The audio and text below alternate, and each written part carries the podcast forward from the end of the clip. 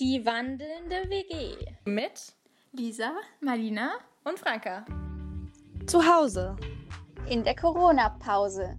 Herzlich willkommen zu einer neuen Podcast-Folge von der wandelnden WG. Ja, Überraschung, Überraschung, wir sitzen immer noch zu Hause. Alle getrennt, Social Distancing geht weiter trotz Lockerung und möchten jetzt wieder eine Podcast-Folge für euch aufnehmen. Genau, und wir hatten ja schon eine Interviewfolge und sind nun bei der zweiten Interviewfolge. Diesmal haben wir Donata eingeladen und sie hat sich glücklicherweise dazu bereit erklärt, Teil unseres Podcasts zu werden. Und kurz erstmal, woher wir Donata kennen. Also Franka und ich sind mit Nata aufs Gymnasium gegangen und sie war in unserer Klasse. Genau, dann sind wir halt dadurch Freundinnen geworden. Und nach der Schule hat sie dann beschlossen, ein Auslandsjahr zu machen. Und dazu wird sie euch dann sicher gleich mehr erzählen. Wir können ja gleich mal mit der ersten Frage anfangen. Die erste Frage ist so, was hast du denn eigentlich gemacht, so im Allgemeinen? Ja, also ich war in Tansania, in Afrika, im Südosten von Afrika. genau. Und ähm, dort habe ich Kinder unterrichtet. Also es war so eine Mischung aus Kindergarten und Schule. Ja, die Kinder waren im Alter von drei bis sechs Jahre. Genau, und die hatten halt vormittags immer Unterricht. Erst gab es Unterricht und dann gab es noch so ein bisschen Spielzeit. Und samstags habe ich immer noch bei so einem Projekt mitgearbeitet, das hieß Compassion. Das ist so ein Patenschaftsprojekt. Also Leute aus den westlichen Ländern, die können halt so eine Patenschaft aufnehmen und dann einem Kind sponsoren und das bekommt halt dann Verpflegung und Schulgeld bezahlt. Und Samstag kamen die ganzen Kinder von dem Projekt halt auf unser Gelände und wir haben denen auch nochmal Unterricht gegeben. Und die haben halt von uns auch eine warme Mahlzeit bekommen. Genau, und die wurden in so verschiedenen Sachen nochmal spezieller unterrichtet. Zum Beispiel haben die älteren Schüler auch gelernt bekommen, wie sie einen Businessplan erstellen oder wie sie mit Geld umgehen, wie man das richtig einteilt und ja, so verschiedene Hygienemaßnahmen und so. Okay, ähm, wie bist du denn auf das Projekt gestoßen oder überhaupt auf die Idee gekommen, da hinzufahren und nach Afrika zu fahren? Ja, also ich habe schon so in unserem Bekanntenkreis haben wir viele Freunde und Bekannte, die halt auch nach der Schule im Ausland waren und die haben dann immer davon berichtet und Bilder gezeigt und so und ich fand es immer ziemlich cool. Und ja, das stimmt. Ja, ich habe dann auch überlegt, ja, mal schauen, wie es wird, aber ich fände es schon cool, das irgendwie zu machen. Aber ich wollte nicht in so ein 0815-Land gehen. also, ja, die USA gehen ja schon relativ viele oder Work and Travel irgendwo.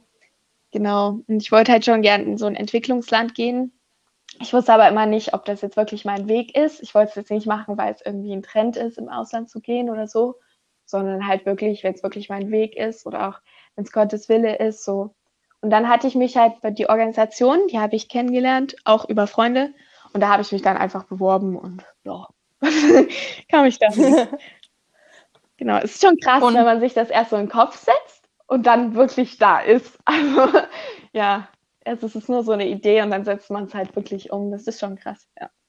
Warum genau dann Tansania? Also konntest du das da schon vorher auswählen oder hast du dich einfach mal so beworben auf verschiedene Projekte? Also ich hatte mich, man sollte halt schon eher angeben, wo man hin will. Und da habe ich gesagt, na eigentlich ist mir egal, aber so Afrika wäre schon, wäre schon cool. Und die haben halt vor allem Stellen in Tansania, weil Tansania ist auch ein relativ sicheres und friedliches Land in Afrika, genau, und da bietet sich das an.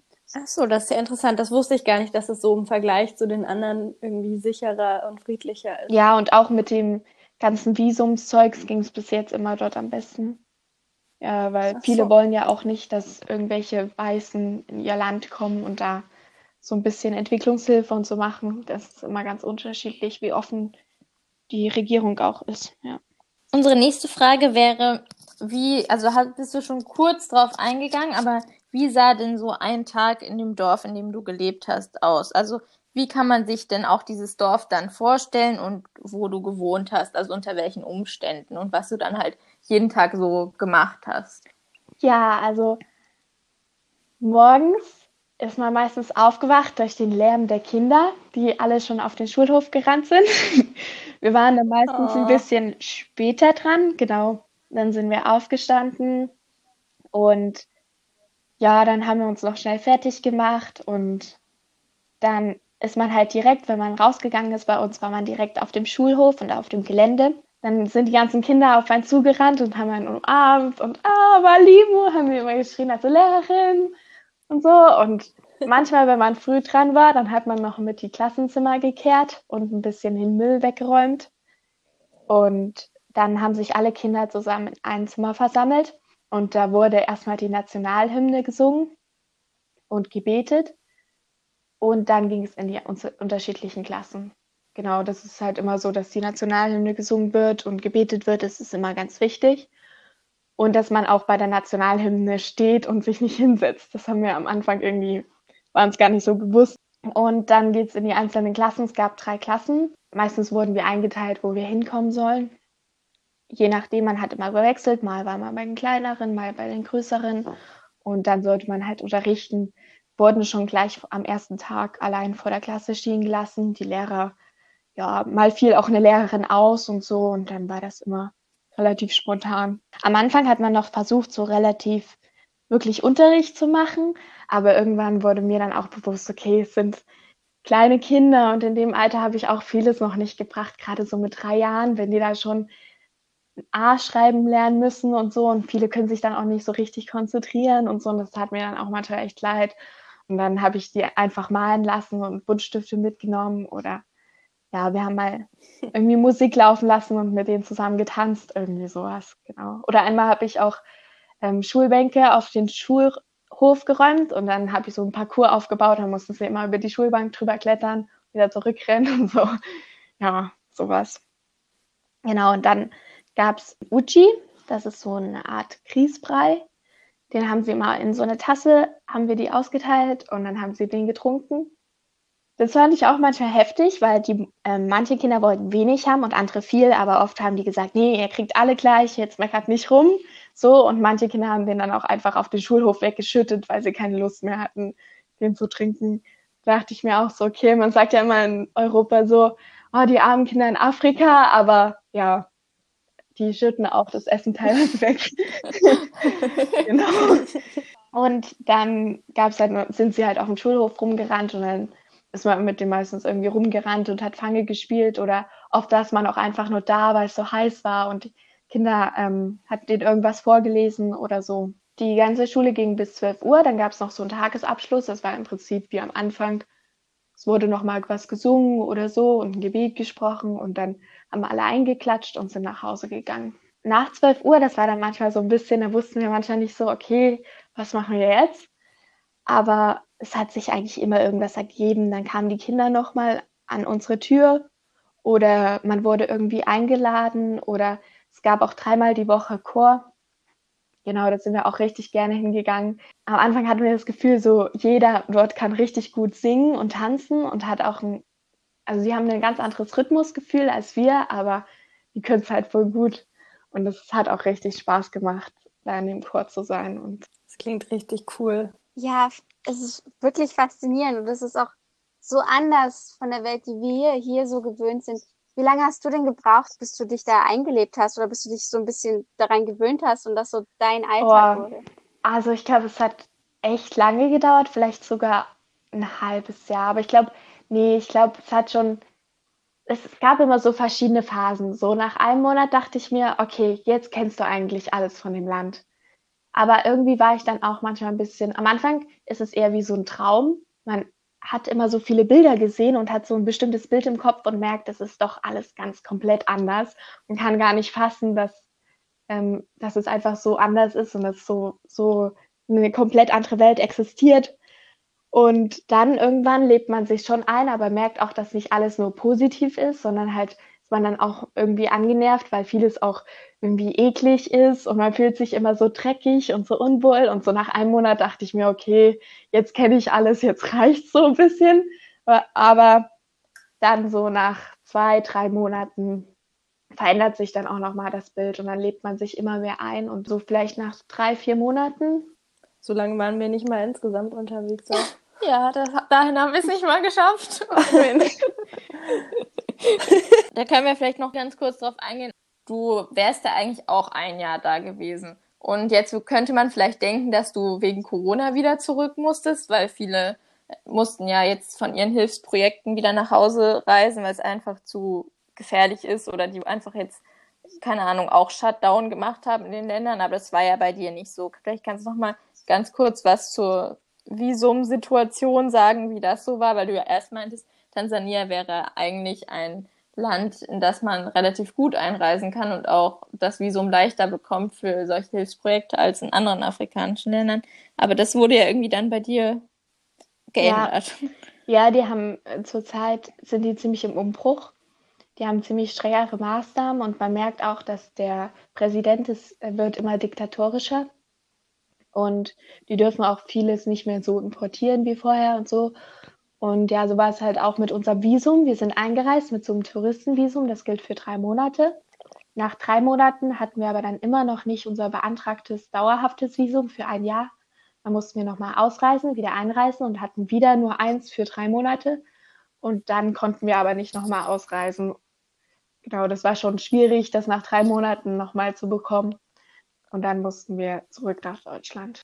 Aber es hat andere nicht betroffen, oder? Also es war jetzt nicht nur du, aber trotzdem sind auch noch einige da ja, geblieben erstmal. Also wir oder? waren zu acht in dem Land von der Organisation, jeweils zwei an einer Stelle.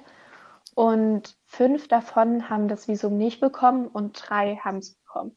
Ist aber trotzdem natürlich, es ist zwar ein bisschen komisch, dass einiges bekommen haben und einige nicht, aber es trotzdem, die Mehrzahl musste dann erstmal zurück. Ist natürlich auch ein bisschen unfair, ja. so, wenn dann einige da bleiben dürfen, ja, andere das ist halt immer so voll willkürlich. Also, keine Ahnung, wir haben es uns so erklärt, die, die da geblieben, deren Vornamen war mit S. Vielleicht war gerade halt dort die Behörden, die die alle mit S bearbeiten würden, die hatten halt gerade gute Laune, keine Ahnung.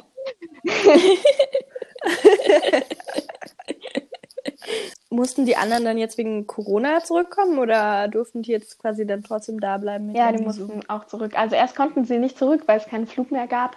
Und dann wurde wieder einer freigeschalten und dann mussten die den nehmen. Du hast ja auch schon so ein bisschen über einfach dein, also bei deinem Alter kam das schon so ein bisschen durch, dass es da so sehr anders ist. Und wir haben uns überlegt, ähm, vielleicht kannst du ja auch noch mal ein bisschen darüber erzählen, wie es allgemein so ist mit der Kultur und der Religion und ja, und aber auch vor allem so Frauenbild fanden wir auch ganz interessant und wie du dich verständigt hast.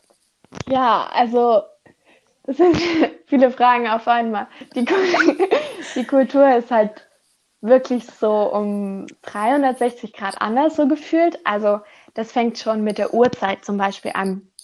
Bei uns ja, hat man halt die Uhr so ganz normal und bei denen ist halt 7 Uhr morgens 1 Uhr, weil das die erste Stunde nach Sonnenaufgang ist.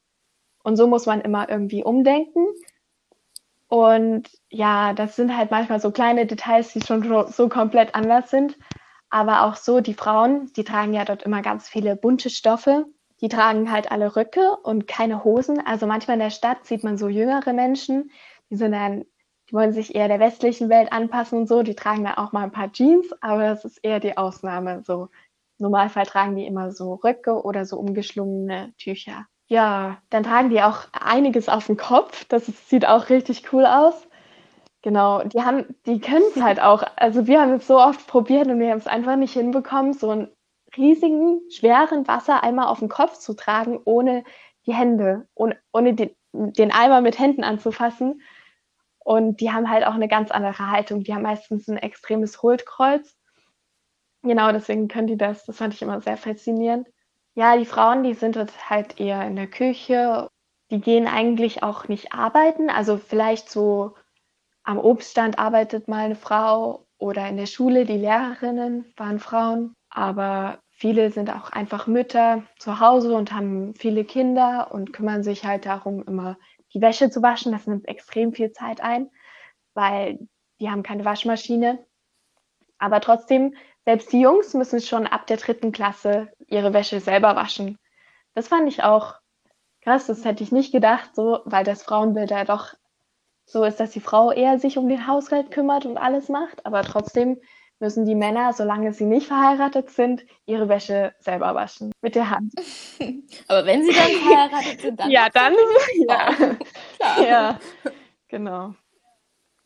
Ja und die Männer, die gehen halt arbeiten und die sind dafür da, so das Gehalt zu verdienen. Und irgendwie merkt man auch so, ja, die Frauen sind meistens so unter sich und reden und die Männer sind unter sich und reden. Und wenn jetzt zum Beispiel der Mann irgendwie Freunde da hat, dann sitzt er halt mit seinen Freunden da und die essen und die Frau bringt halt die ganze Zeit das Essen und hält sich eher so im Hintergrund. Und wir, ach so, und wir hatten auch irgendwie gelernt, dass man Männern nicht so direkt in die Augen schauen darf, vielleicht mal so beim Hallo sagen oder so, aber man sollte jetzt nicht, bei uns ist es ja unhöflich, wenn man nicht den Leuten in die Augen guckt, wenn man mit ihnen redet, aber dort ist es eher so als Frau, dass man denen nicht unbedingt die ganze Zeit in die Augen gucken sollte, wenn man mit ihnen redet. Ja, okay, krass. Und ähm, waren es dann, also waren die Leute dann christlich? Du hast ja auch erzählt, dass ihr morgens gebetet habt. Ja, so. also äh, man hat oder? In dem Land gibt es ein Drittel ist christlich, ein Drittel muslimisch und ein Drittel Naturvolk, irgendwelche Naturreligionen.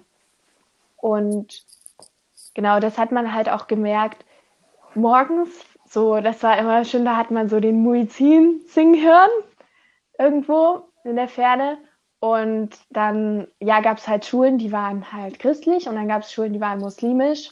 Und ja, das, man hat halt voll gemerkt, dass es irgendwie voll ausgeglichen ist. Also, na gut, es variiert schon je nach Ort, je nach Gebiet, dass da mal mehr Christen sind oder mehr Muslime oder so. Aber ansonsten ist halt entweder ist man Christ oder Muslim so. Und jeder glaubt irgendwie an irgendwas.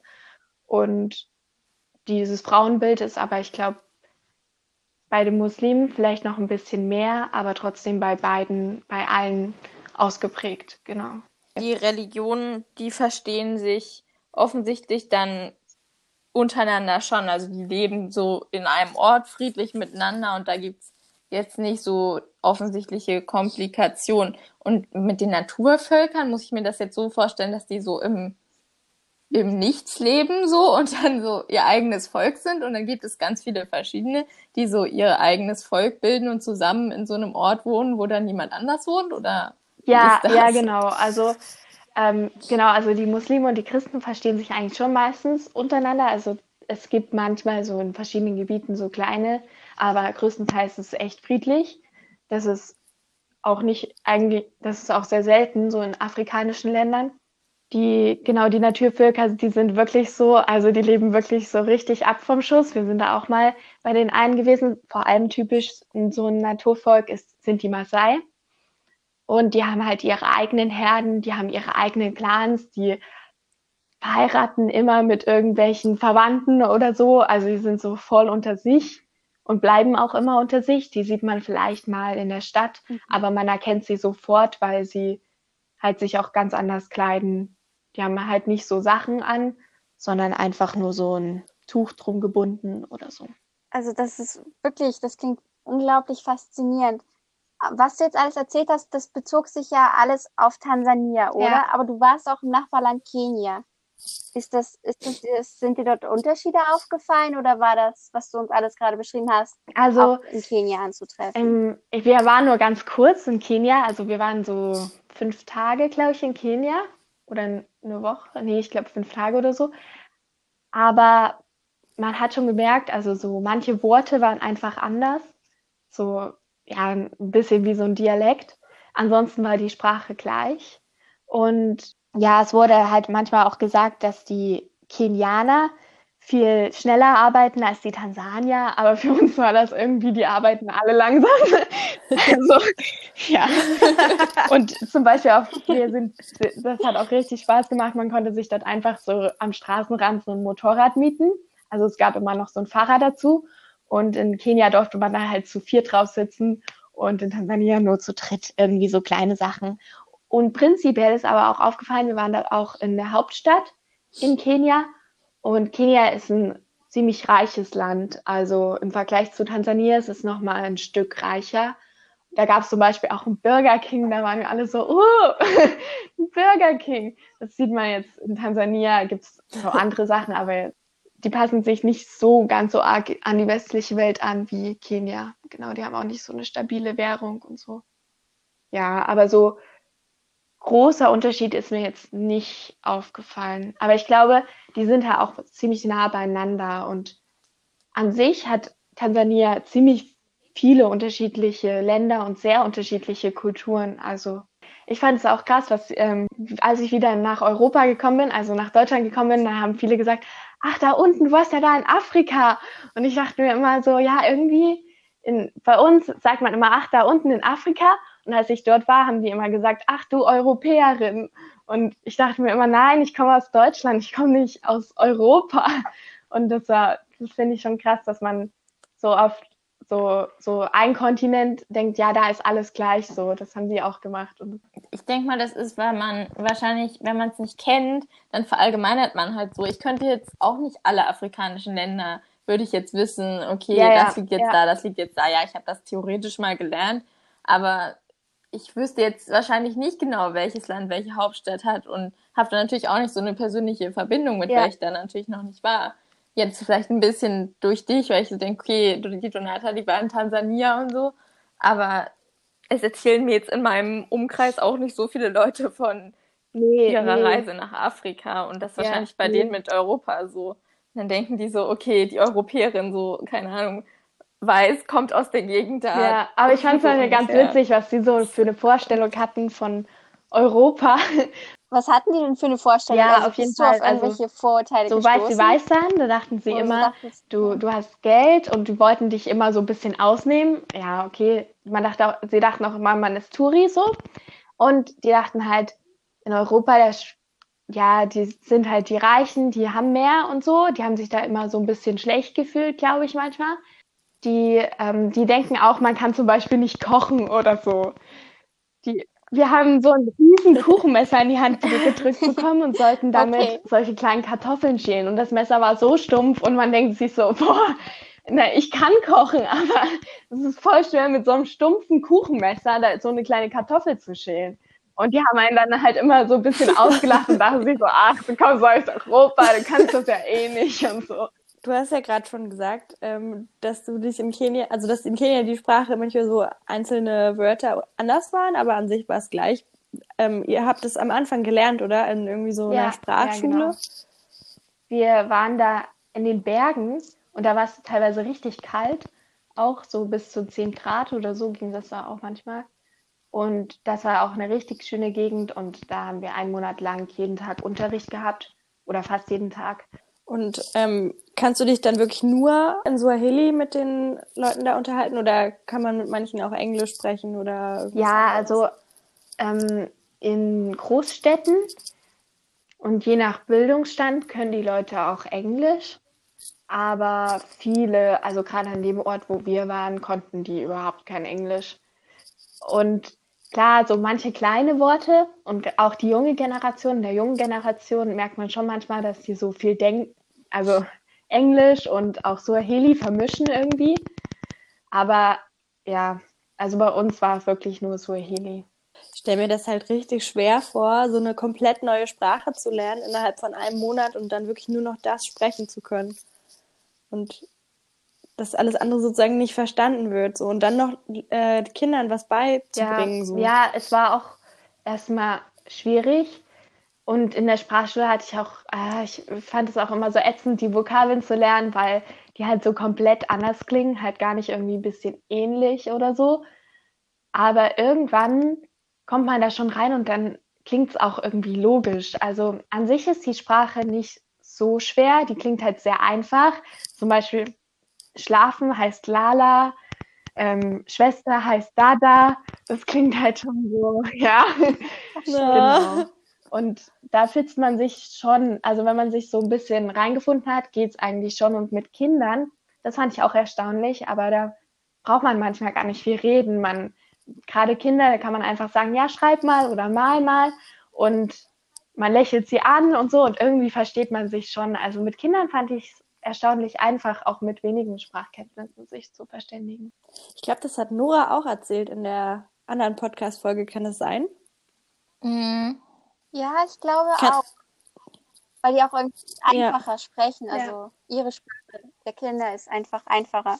Kannst du mal was sagen auf Swahili? Also irgendwie so, hallo, ich bin Donata und keine Ja, Ahnung, kann ich machen. was dir einfällt. Äh, Naitwa Donata, Nataka Ujerumani, Nali Ishimorogo. Okay, was war jetzt der zweite Teil? Ich hab, ich heiße genau, Donata, ich heiße Donata und ich komme aus Deutschland und ich habe in Morogoro gewohnt.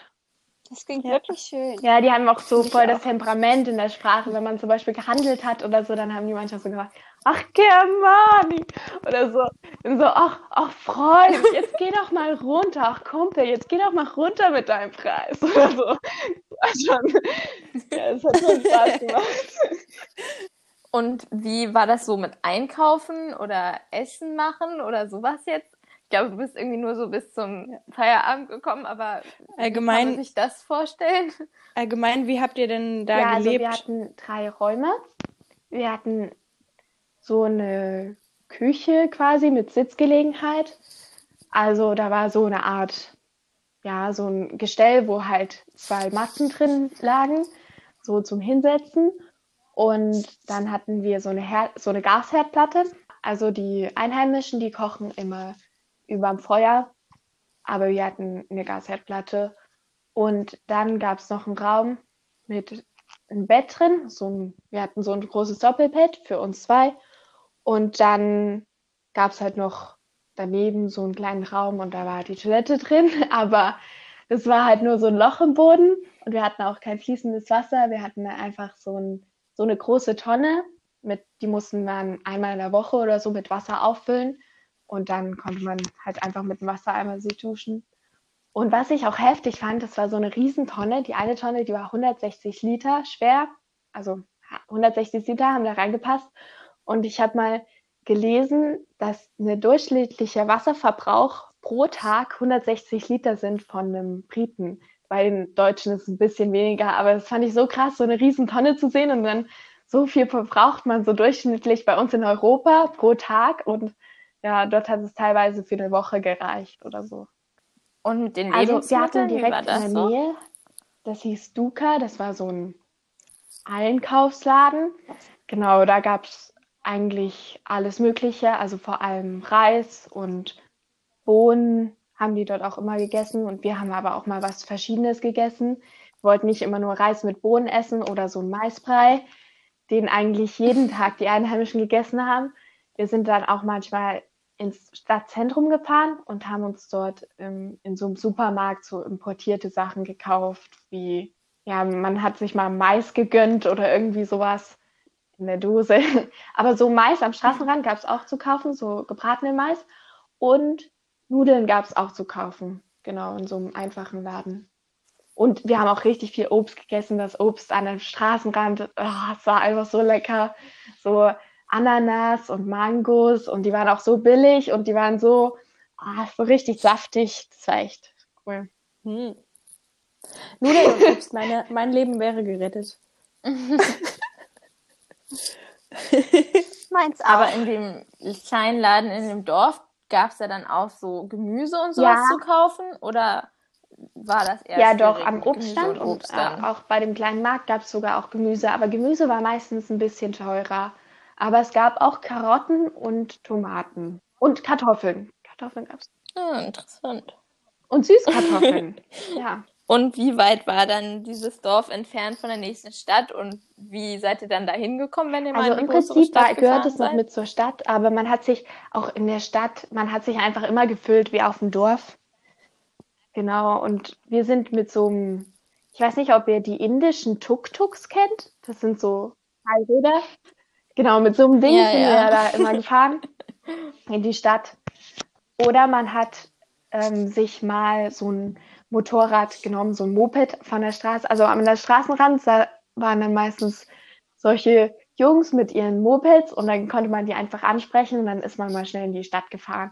Und das hat immer richtig viel Spaß gemacht, weil dann war so voll der Fahrtwind und manchmal waren die Straßen auch noch so huckelig. Und das war immer ziemlich cool, mit solchen Mopeds zu fahren. Das hat echt Spaß gemacht. Okay, dann hätte ich jetzt noch mal eine andere Frage, die mich auch interessieren würde.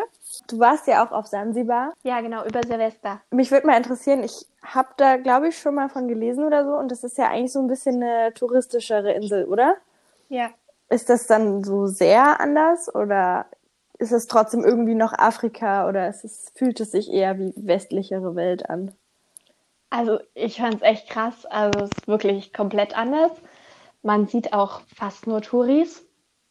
Und die Einheimischen, das sind die, die im Restaurant arbeiten und einen bedienen oder so. Man kommt sich da manchmal irgendwie richtig komisch vor. Und ähm, ja, also es ist extrem touristisch. An sich ist die Insel richtig schön und auch die Natur ist total schön, aber wenn man so ein halbes Jahr in, so unter den Einheimischen gelebt hat, fühlt man sich schon echt komisch, wenn man da hinkommt, weil ja, das wie so eine komplett andere Welt ist. Es gibt halt da auch immer diese Maasai, das, die ja eigentlich ein Naturvolk sind, die sind dort auch sehr bekannt unter den Touristen und die kommen halt immer an, am Strand laufen die lang, teilweise sind es auch gar keine richtigen Maasai, die haben sich nur verkleidet und kommen halt immer an und wollen mit einem reden und viele sagen halt auch immer Hakuna Matata und es steht auch überall drauf, überall. Die wissen genau, die Touristen, die kennen das und so. Und ja, wir haben direkt am Anfang in der Sprachschule gelernt, das Wort, das könnt ihr euch, ähm, nee, das stimmt nicht. Also man denkt immer, Hakuna Matata heißt, mach dir keine Sorgen oder so. Aber eigentlich würden die Einheimischen das niemals so sagen. Die sagen Hamna Shida oder so. Aber Hakuna Matata sagen die nur, weil die wissen, ach, das sind Touris und die kennen das nicht anders und die glauben, das heißt so. Ja. Sehr cool. Disney, diese Verräter. Ja, echt mal. Und wie war denn so Weihnachten in dem Dorf? Also Weihnachten hast du ja in dem Dorf verbracht und dann ähm, seid ihr mit allen Freiwilligen, glaube ich, dann nach Sansibar gereist, ja, sozusagen. Ja, genau. Das richtig verstanden habe. Und wie war denn so dieses afrikanische Weihnachtsfest für dich? Es war krass, weil es war halt, es war nur wie Weihnachten, es war warm. Und ja, die hatten auch, also gerade an Weihnachten die Kirche so arg geschmückt, also überall blinkt es lau lauter Lichterketten und du wurdest, wurdest fast wirr, wenn du da hingeguckt hast, weil jedes Mal was anderes geblinkt hat. Und ja, die hatten aber auch ähm, so kleine Weihnachtsbäume, keine Ahnung, wo die die her hatten, aber die haben die nicht geschmückt, die haben die nur so ein bisschen hingestellt und Luftballons und lauter sowas. Genau, und ansonsten war das Weihnachten eigentlich nur, dass Gottesdienst war und die viele haben neue Kleider bekommen. Ich glaube, das war so das Geschenk an viele. Die konnten sich mal ein neues Kleid gönnen oder haben es halt von ihren Eltern geschenkt bekommen. Und die hatten auch viele eine besondere Frisur. Die lassen sich ja immer solche Braids, solche Flöch Zöpfe reinflechten. Genau, und da hatten ja auch ganz besondere Frisuren und so. Und dann gab es danach äh, Mittagessen und da haben alle zusammen gegessen. Genau, das war Weihnachten und es hat sich überhaupt nicht nach Weihnachten angefühlt. Aber es war auch mal cool. So, man weiß, es ist Weihnachten, aber es fühlt sich halt überhaupt nicht danach an. Das kann ich mir gut vorstellen. Ich würde auch allgemein, also selbst wenn es Australien ist oder so, wenn es irgendwie warm ist zu Weihnachten, das finde ich ja jetzt schon komisch, dass irgendwie mal kein Schnee ist und so. Das fühlt sich auch schon immer nicht so richtig nach Weihnachten an. Ja. Ja, auf jeden Fall. Mali, du hattest vorhin die Idee, ähm, das fand ich richtig schön. So, was hast du denn am meisten vermisst an Deutschland? Und andersrum, was vermisst du jetzt an Tansania am meisten? Also an Deutschland habe ich nicht so viel vermisst, aber natürlich meine Familie, meine Freunde, so die Menschen. Also jetzt genau die Leute, die man halt so vermisst hat, aber von der Kultur her habe ich nicht so viel vermisst, aber das Essen habe ich vermisst, weil ja gerade so das Brot irgendwie, da gibt's halt nur so Reisbrot und ja, das, davon wird man halt nicht so satt und so dieses dunkle Brot, das habe ich so voll vermisst. Und auch Käse gibt's dort nicht so und Eis gibt's eigentlich auch nicht, vielleicht ein bisschen importiert, aber ist dann schon relativ teuer. Solche Sachen einfach. Genau. Und jetzt vermisse ich voll dieses Temperament irgendwie. Aber auch die Wärme einfach. Als ich hierher kam, da, da war es erstmal so kalt alles. Und dort sind die Leute ja auch dauernd draußen. Also die sind nur eigentlich nur zum Schlafen drin. Und hier hat man halt so große Häuser. Dort hat man auch meistens nur eine Etage. Wenn man zwei Etagen sieht, so ein Zwei-Etagen-Haus, das ist irgendwie voll was Besonderes. Das sieht man fast nie. Und so, das war schon erstmal eine Umstellung. Und ja, das dass diese bunten Stoffe und alles ist belebt und so die Straßen sind belebt und die, die haben so voll das Temperament und es ist immer laut und ja, man fällt da auch nicht so auf, wenn man so ein bisschen verrückt ist, weil es ist normal. So, ja. Ach, schön. Genau. Das ist jetzt natürlich auch ein richtig krasser Gegensatz. Also du bist zwar schon ein bisschen früher zurückgekommen, aber ich meine, jetzt ist es wahrscheinlich so das krasseste Gegenteil von dem, was du erlebt hast, was man sich vorstellen kann. Weil es ist ja wirklich keiner mehr draußen so richtig. Ja. Und alle sind eben in ihren zweistöckigen Häusern und keiner geht auf die Straße Ja. und trifft sich. Das kann ich mir auch richtig gut vorstellen, so dass die, also ich kann mir jetzt nicht so genau vorstellen, wie es da jetzt ist zu leben, aber dass halt diese Kultur von, man geht halt raus und irgendwie alle leben dann so zusammen und treffen sich und keine Ahnung. Und auch das mit den Männern finde ich super interessant, dass da halt die Männer sich dann treffen und die Frauen kochen dann sozusagen für die Männer und kommen dann in ihre Gruppe so eher und treffen sich untereinander. Das fühlt sich für mich so ein bisschen an wie bei uns vor 100 Jahren oder so Ja. ähnlich oder vielleicht sogar noch mehr. Ja, aber so habe ich mich auch manchmal gefühlt. Die haben zum Beispiel noch nicht mal ein Rasenmäher. Da sieht man so ein Feld und da stehen, keine Ahnung, zehn Menschen auf seinem Fleck und hacken alle mit so einem Ding. Und wir haben schon den elektrischen Roboter-Rasenmäher. Ja, ja. Unsere nächste Frage in dieser letzten Kategorie ist, was hat dich am meisten beeindruckt in Tansania? Ich glaube, am meisten beeindruckt hat mich die, dass die Menschen so einfach, wenn man jetzt zum Beispiel nach dem Weg gefragt hat, dann hat, haben die nicht gesagt, ja, dort, dort vorne und dann links, sondern oft, gerade wenn es eine längere Strecke war, sind die einfach mitgelaufen und haben einfach ihre Arbeit liegen gelassen und sind einfach, keine Ahnung wie lange, einfach mitgelaufen und haben ewig lange an die Weg gezeigt. Und so, das fand ich irgendwie manchmal beeindruckend, ähm, wie die sich da so um einen bemüht haben. Genau. Und auch so, dass man halt gesagt hat, ach, wenn es nicht wird, dann wird es halt morgen. Und wenn du zu spät kommst, naja, es wird schon irgendwie. und so. Und es musste auch nicht alles immer passen und alles perfekt sein. Gerade so die Obststände, die sahen immer so äh, da war irgendwie ein Dach zusammengewürfelt und es sah fast einsturzgefährdet aus, aber es hat irgendwie gehalten und irgendwie, irgendwie wird es auch immer so. Genau, das fand ich irgendwie manchmal beeindruckend, dass die Leute so locker waren und es aber trotzdem irgendwie funktioniert hat. Also sozusagen eine sehr große Hilfsbereitschaft und gleichzeitig so ein bisschen Chaos. Aber halt Ja. auf eine Weise sortiertes Chaos. Funktionierendes Chaos. Ja, genau. Ja. Die man vermutlich als Deutscher erstmal, wo man sich gedacht hat, oh je, nee, das kann doch gar nicht sein. Aber es funktioniert halt trotzdem auf seine Weise. Ja, weil alle mit der Einstellung Ja, rangehen. macht- Ja, genau. In Das macht Deutschland, natürlich auch den Reiz aus. ja, in Deutschland würde wahrscheinlich einer von uns die Krise kriegen, wenn der andere dann sagen würde, okay, wenn ich nicht heute komme, dann komme ich halt morgen, ne? Wenn man sich dann so um 15 Uhr verabredet. Die Person kommt dann so um 20 Uhr. Noch eine letzte reflektierende Frage. So, bist du mit irgendwelchen Erwartungen an diese, na, ich nenne es mal Reise oder an dieses Projekt rangegangen? Und wenn ja, wurden die enttäuscht, erfüllt, übertroffen?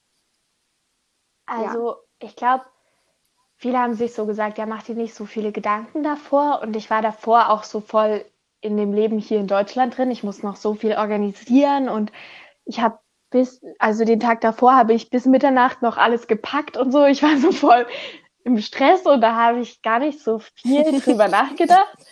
Und dann war man plötzlich da. Und ja, aber trotzdem geht man ein Stück weit mit der Einstellung ran, dass man irgendwas bewegt oder irgendwie den Menschen dort helfen kann. Und die Leute von unserer Organisation, das Motto war, geht hin und lernet, dass man halt in erster Linie was lernt und nicht, dass man in erster Linie da irgendwie was Krasses bewegen kann. Und das habe ich auch gemerkt, dass man eigentlich im Nachhinein viel mehr lernen konnte, als dass man eigentlich irgendwas den Menschen dort beibringen konnte oder geben konnte, weil ja, man hat einfach viel mehr gelernt. Fällt dir vielleicht jetzt spontan so das beste Beispiel ein von dem, wo du so sagst, okay, das habe ich so gelernt aus meiner Erfahrung und nehme ich auch in mein zukünftiges Leben mit? Vielleicht so ein Beispiel. Ja, also zum einen dieses einfache Leben, dass man manchmal wenig braucht und trotzdem, ja, das befreit irgendwie, wenn man wenig hat und nicht so viel ist, was man eigentlich gar nicht braucht. Und auch, dass man dort manchmal einfach sein, also manchmal kann man einfach neben der Person, hat man dort einfach still gesessen und es war, die Person hat sich trotzdem gefreut. Einfach nur, wenn man neben ihr gesessen hat, so, dass man manchmal einfach nur Zeit mit einer Person verbringen muss, ohne viel zu sagen, ohne viel zu machen. Das ist auf jeden Fall eine gute Weisheit, würde ich sagen.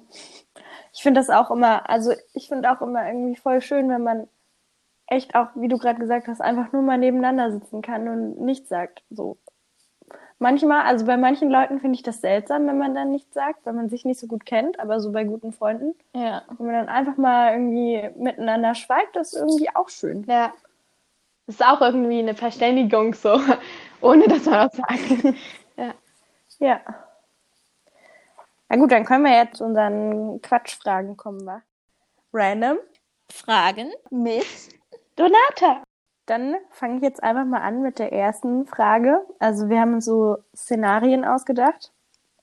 Wenn du auf eine einsame Insel reisen müsstest und du weißt, da ist nichts so wirklich, nichts so richtig, so wirklich, was würdest du als erstes einpacken?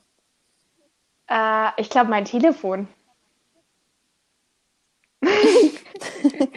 Falls da Empfang ist und Strom. Ach so, das wollte ich auch noch kurz fragen. Strom hattet ihr dann schon in diesem Dorf in eurer Wohnung, oder? Und Internet habt ihr irgendwie euch dann immer gekauft? Ja. vielleicht also Strom so ist oft ausgefallen, aber es gab ihn. Dann die zweite Frage. Wenn du ein Tier sein würdest, welches und warum? Ähm, die Frage wurde ich auch in meiner ersten Geschichtsstunde gefragt. Ich weiß es nicht. ja, Das weiß ich gar äh, nicht mehr. im Leistungskurs. Ich weiß es nicht. Ich habe damals gesagt ein Reh, aber jetzt so nach Tansania würde ich sagen irgendwas Buntes, so ein Papagei oder so ein Chamäleon. Also Papagei, der redet auch immer, ne? Mit der, seiner Umgebung. Das klingt, das klingt, finde ich, irgendwie eher nach dir als so ein Reh. ja, Aber wo wir gerade bei bunten und verrückten Tieren sind, was ist denn, was kannst du denn uns über deinen verrücktesten Lehrer der Schule erzählen, ohne jetzt Namen zu nennen? Ähm, ja, die, also die war sehr emotional und hat manchmal so irgendwie random im Unterricht plötzlich angefangen rumzuschreien oder ihre Stimme so extrem zu heben und dann waren wieder alle munter. Okay, ich habe keine Ahnung, von wem du redest. Ich auch nicht. Was für ein Fach hatten die unterrichtet? Ah, du meinst, du meinst Französisch. Nee, Oder? Geschichte. Nee. Achso, oh. okay. Bei uns war das, glaube ich, nicht so, als wir sie in Geschichte hatten. Nee, bei uns war das nicht so. bei uns war es immer ganz entspannt. Naja, wir waren auch nur, wir waren auch nur der Grundkurs. Also deine Geschichtsleistungskurslehrerin, um das mal kurz dazu zu sagen. Ja. Letzte Frage. Du gehst ausnahmsweise ganz ausgangssperrenkonform zu Hause, äh, zu Hause spazieren, genau, nein. Auf dem Fußweg spazieren und dort findest du einen Lottoschein. Du versuchst den zurückzugeben, du weißt nicht, wem er gehört, du kannst ihn nicht zurückgeben, du kannst damit einfach nur ihn selber einlösen und gewinnst eine Million Euro. Was machst du Äh, damit? ich glaube, ja, ich würde irgendein cooles Projekt starten, so, ja, in Tansania oder so. Ja. Aber ich müsste mir noch überlegen, was. Also du würdest das sozusagen gemeinnützig vielleicht irgendwie für Menschen einsetzen und damit so ein Projekt starten, um Ja. denen zu helfen. Tipp der Woche. Auf unserem letzten Segment, dem Tipp der Woche. Wer möchte anfangen? Okay, dann fange ich an, wenn sich hier keiner meldet. Ich habe diesmal lange drüber nachgedacht und hatte keine Ahnung. Und ich will immer irgendwie so einen konkreten Tipp nehmen, weil ich das irgendwie schön finde. Und diesmal dachte ich, es, das ist so ein Internetspiel. Das heißt scribble.io. Und also, und wenn man das im Internet eingibt, dann findet man das da. Das kann man so mit zwei, drei, vier, fünf Spielern spielen, also mit mehreren Spielern einfach quasi online übers Internet verbunden. Also könnt ihr auch zu Corona-Zeiten mit euren Freunden spielen. und einer malt was und die anderen müssen möglichst schnell erraten, welches Wort das sozusagen sein soll und man bekommt dann eben Punkte, wenn es erraten wird und Punkte bekommt man auch, wenn man es errät und dann gibt's halt am Ende den Gewinner. Und es ist besonders schön nebenbei irgendwie noch zu skypen oder Video zu telefonieren jedenfalls, so dass man sich sieht und hört. Okay, dann kann ich mal fortfahren. Also ich habe auch so lange überlegt wie Franka und konnte mich auch nicht wirklich entscheiden und habe mich dann mal wieder für einen Buchtipp entschieden. Es kommt jetzt mal falsch rüber, so viel lese ich gar nicht. Aber es sind, es sind zwei Bücher, die zusammenhängen. Und zwar zum einen ist das Chick von Wolfgang Herrndorf. Ähm, es geht um einen Roadtrip von zwei Jungs in den Sommerferien in einem geklauten Lader und die treffen lauter skurrile Menschen und also ich empfehle das, weil ich finde Wolfgang Herrndorf, das klingt jetzt wieder sehr kitschig und ich zahle ein Euro ins Phrasenschwein, aber er versteht es, wie man, wie es ist, jung zu sein. Das klingt jetzt sehr pathetisch, aber also zumindest, das ist natürlich auch eine sehr persönliche Sache, aber ich habe mich da sehr verstanden gefühlt und ich habe es gerne gelesen, auch wenn wir von der Schule dazu gezwungen wurde. Aber es ist nach zwölf Jahren Schule immer noch mein liebstes Buch, was wir dort gelesen haben. Und falls ihr vielleicht schon in der Schule dazu gezwungen wurde, Tick zu lesen und wissen wolltet, was aus Isa wird, das ist eine noch mindestens wahrscheinlich noch eine verrücktere Figur, als das Buch an sich verrückt ist, ist Isa. Und wenn ihr wissen wollt, was aus der geworden ist, dann solltet ihr Bilder deiner großen Liebe lesen. Es ist ein unveränderter Roman, weil Wolfgang Herrndorf hatte einen Gehirntumor und konnte diesen Roman nicht fertigstellen, hat aber ausdrücklich erlaubt, dass er veröffentlicht wird, wollte eigentlich, dass er fertig geschrieben wird von jemand anderem, aber keiner hat sich der Aufgabe wirklich gewachsen gefühlt. Deswegen haben einfach ein paar Freunde, die ihn gut kannten und die wussten, worauf er mit dem Buch hinaus will, ähm, die Segmente, die er geschrieben hat, zusammengestückelt, was ganz gut auch zum Rest des Buches passt, weil Isa ist, hat nicht alle Tassen im Schrank, um es jetzt mal so salopp auszudrücken. Isa ist sehr verrückt. Es ist teilweise wie ihr Tagebuch geschrieben und, und es sind nur einzelne Wörter und Aufzählungen und keine Sätze. Und dann ist es wieder völlig zusammenhängende Geschichte und sie trifft sehr verrückte Personen und ihr passieren einige Sachen, manche nicht so schön, andere sehr schön und es ist mit dieser einzigartigen poetischen Art von Wolfgang Herrndorf geschrieben. Und wenn man auf bisschen bizarre Lektüre steht, dann kann ich das nur empfehlen. Also Bilder deiner großen Liebe, ein unveränderter Roman von Wolfgang Herrndorf. Okay. Kann ich ja jetzt mal fortführen. Also mein Tipp der Woche ist Tatort. Also man muss dazu sagen, ich schaue einen einzigen Tatort und das ist auch meine Empfehlung, nämlich der Münster-Tatort. Der ist, ich bin ja nicht so der Mensch für Action und Horror und so ganz gruselige Krimis, aber der Münster-Tatort, der ist halt meistens sehr witzig.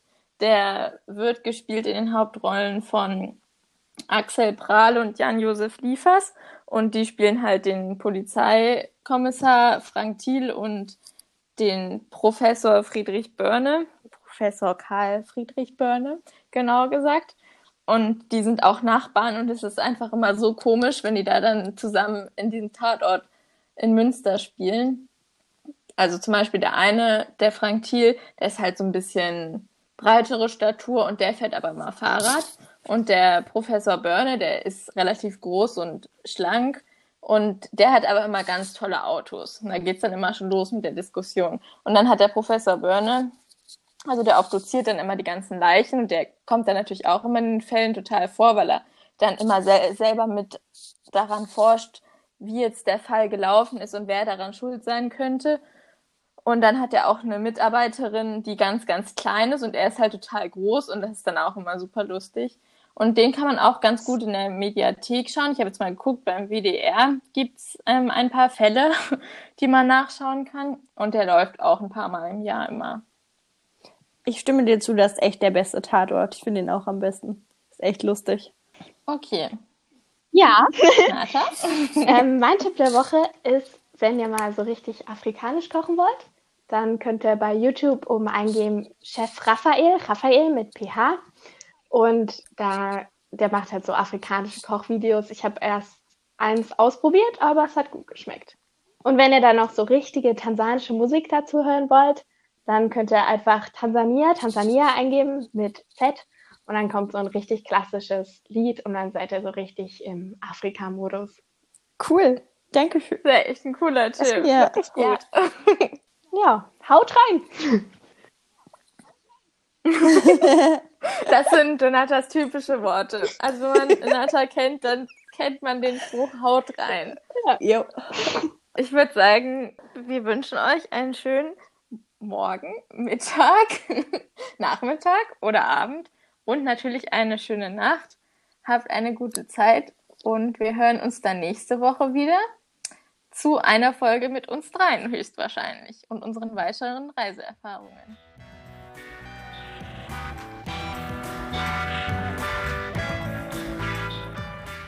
Schaut gerne vorbei auf unserem Instagram-Account unter die wandelnde WG. Da findet ihr die Tipps der Woche und alle Reisetipps sowie Bilder zu unseren Folgen, in diesem Fall Fotos aus Tansania. Außerdem haben wir gerade eine Song Challenge, das heißt für einen Monat gibt es von uns dreien jeden Tag eine Song-Empfehlung auf Instagram. Ihr findet dazu auch eine Spotify-Playlist unter dem Namen Die wandelnde WG, Hashtag Stay Home und macht doch auch gerne mit bei der Song Challenge. Wir freuen uns über eure Ideen.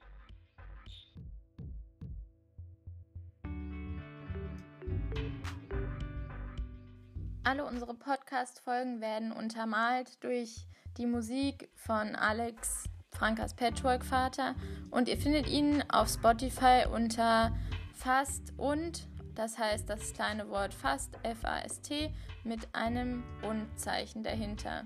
Also schaut vorbei und unterstützt ihn. Dankeschön!